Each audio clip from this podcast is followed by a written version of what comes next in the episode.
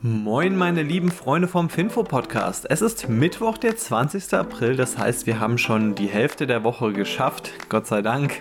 Und ja, ich begrüße dich zu deinem täglichen Aktien- und Finanzpodcast mit mir, Benjamin Franzi, in der Hauptrolle. Und dir wird das Ganze hier präsentiert von Scalable Capital, einem coolen, modernen Neo-Broker aus Deutschland, wo du für nur 99 Cent Aktien handeln kannst. Also teste es gerne mal aus über unseren Link www.scalable.capital-finfo würdest du uns sogar dabei unterstützen, also dass wir das hier weiterhin so aufrechterhalten können, dass Finfo kostenlos bleibt und das wäre doch immer noch der beste Deal für uns alle. Und ansonsten haben wir diese Themen heute für dich. Zuallererst Twitter, Peloton, Johnson Johnson und AbbVie, Plug Power, Robinhood und zu guter Letzt die Weltwirtschaft und die Ukraine. Alles klar, ich lege mal mit Twitter los und die sind gestern um 1% gefallen. Hier hat es einfach weitere Entwicklungen nochmal in der ganzen Geschichte mit Elon Musk übernimmt Twitter gegeben. Zuallererst gab es irgendwie gestern die Hoffnung, dass der Investor Thomas Bravo, also das ist so ein ähm, ja, Private Equity Investor, dass die vielleicht auch irgendwie mitbieten werden und dass die dann stattdessen Twitter aufkaufen werden. Aber das ist wohl wieder vom Tisch. Also es war alles nur irgendwie ein Gerücht die werden wahrscheinlich nicht einsteigen, beziehungsweise die werden nicht gegen Elon Musk bieten. Das bedeutet, im ganzen Bieterrennen ist Elon Musk der Einzige. Aber es gibt eine kleine Änderung. Er bekommt jetzt Unterstützung, zum Beispiel Apollo Global Management. Die haben jetzt bereits gesagt, dass sie ihn sogar das Ganze finanzieren würden. Also ihm diesen ganzen Deal irgendwie möglich machen würden, aber sie wären grundsätzlich auch für andere Investoren offen. Also das Twitter-Management muss weiter Angst haben, dass sie aufgekauft werden und dass ihnen das Gehalt komplett weggekürzt wird von Elon Musk. Damit wären wir jetzt schon bei Peloton und die sind gestern um 4% gestiegen. Peloton, das ist diese coole Firma, die verschiedene Sport- und Fitnessgeräte herstellt. Also die sind vor allem bekannt für ihr Standrad, ihr Ergometer und haben mittlerweile aber auch ein Laufband, haben sogar jetzt so ein Fitnessgerät mit so einer Kamera, dass man sich da irgendwie selbst mit filmen kann und dass man dann irgendwie Ausführungshinweise bekommt. Und Peloton hat jetzt verkündet, dass sie die Preise senken werden, weil in den letzten Monaten lief es ja nicht so gut bei denen. Die hatten mit sinkender Nachfrage zu kämpfen und jetzt werden die Preise für einige Sachen gesenkt, also zum Beispiel für das Ergometer um 300 US-Dollar. Das ist schon ein ordentlicher Batzen. Dann gleichzeitig auch für das äh, Ergometer das verbesserte, das Bike Plus sogar um 500 US-Dollar und das Laufband immerhin um 150 US-Dollar. Ist aber auch teilweise so eine Sache, weil nämlich vor kurzem hat Peloton auch ein bisschen die Preise erhöht für die Sachen, aber insgesamt netto gesehen ist es auf jeden Fall eine Preissenkung, selbst wenn man diese Erhöhung mit äh, davon abzieht. Was aber viel spannender ist, und deswegen haben die Investoren das so gefeiert, weil an sich als Investor würde man das ja jetzt nicht so toll finden, wenn die Preise vom Produkt sinken. Aber Peloton hat jetzt die Preise für das Abo, das sie verkaufen, erhöht. Und das ist eigentlich die wahre Magie hinter Peloton. Ähm, nämlich, man kauft sich so ein Gerät und das Gerät ist eigentlich, sagen wir mal, relativ gut, aber es ist immer noch standardmäßig. Also ich meine, Ergometer ist ein Ergometer. Wenn man im Fitnessstudio war, der weiß, man radelt auf den Dingern ähnlich gut. Und bei Peloton ist aber so ein riesiges Display da. Und das Display dient dazu, dass man sich ein Abo von Peloton holt. Das kostete bisher 39 US-Dollar und wird jetzt auf 44 US-Dollar steigen. Und für Peloton ist das ein ordentlicher Cashflow und über diesen, dieses Display, über dieses Abo kann man sich dann live Sportkurse ansehen. Also dann ist eine Person auch auf so einem Peloton-Bike und radelt vor dir und ihr macht dann irgendwie eine entspannte Radtour da irgendwie zu 10 oder zu 20. Und ja, es ist einfach eine riesige, fette Cash-Cow und darauf möchte sich Peloton mehr fokussieren. Also dass die Abos steigen, dass vielleicht die Produktverkäufe sinken, dass man dieses Risiko dann einfach damit eingeht, aber dass man vor allem diese digitale Seite des Geschäftsmodells hervorhebt. Und ich finde die Strategie sinnvoll, wobei Peloton jetzt aktuell natürlich nicht in der Situation ist, großartig an, ähm, an den Produktpreisen rumzuschrauben. Also da müssen sie schauen, dass sie das irgendwie auch noch finanziert bekommen, weil das war ja jetzt in den letzten Monaten eigentlich die Kernursache des Problems, dass diese Abo-Einnahmen zu spät gekommen sind. Also sprich, Man verkauft das Gerät und aktuell war das so, dass die Geräte schon an sich sehr knapp kalkuliert waren und dass das Abo-Geld dann einfach erst über die Zeit reingekommen ist und die Umsätze gleichzeitig aber schon mit den Geräten zu stark gewachsen sind. Also man dann so ein bisschen eine Cash-Krise hatte. Hoffen wir aber mal das Beste für alle Peloton-Aktionäre.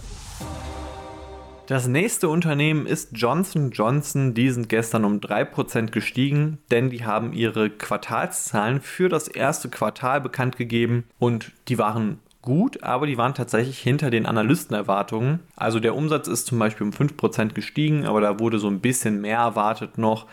Trotzdem konnte Johnson Johnson dann steigen, weil sie einfach einen schönen, guten Ausblick für das Jahr 2022 präsentiert haben. Also Johnson Johnson geht davon aus, dass 2022 für sie ein gutes Jahr wird und das feiern die Investoren dann immer etwas mehr als jetzt der Rückblick auf das, was in den letzten drei Monaten passiert ist. Gleichzeitig gab es dann aber einen kleinen Dämpfer, nicht für die Johnson Johnson Aktionäre, sondern für die AbbVie Aktionäre. Das ist auch ein großes Gesundheitsunternehmen im Bereich Biopharmazeutika und die arbeiten auch mit Johnson Johnson zusammen. Nämlich, die haben das gemeinsame Medikament Imbruvica und da war es so, dass Johnson Johnson dafür einen nicht so guten Ausblick gegeben hat. Und es ist das zweitwichtigste Medikament für AbbVie. Also das wichtigste für die ist Humira. Danach kommt Imbruvica. Und es ist so ein äh, Medikament aus der Onkologie, also gegen Krebs.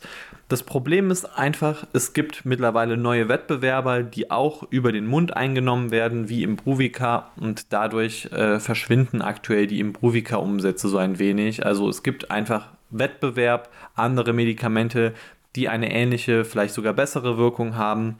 Und darunter leidet jetzt AbbVie etwas.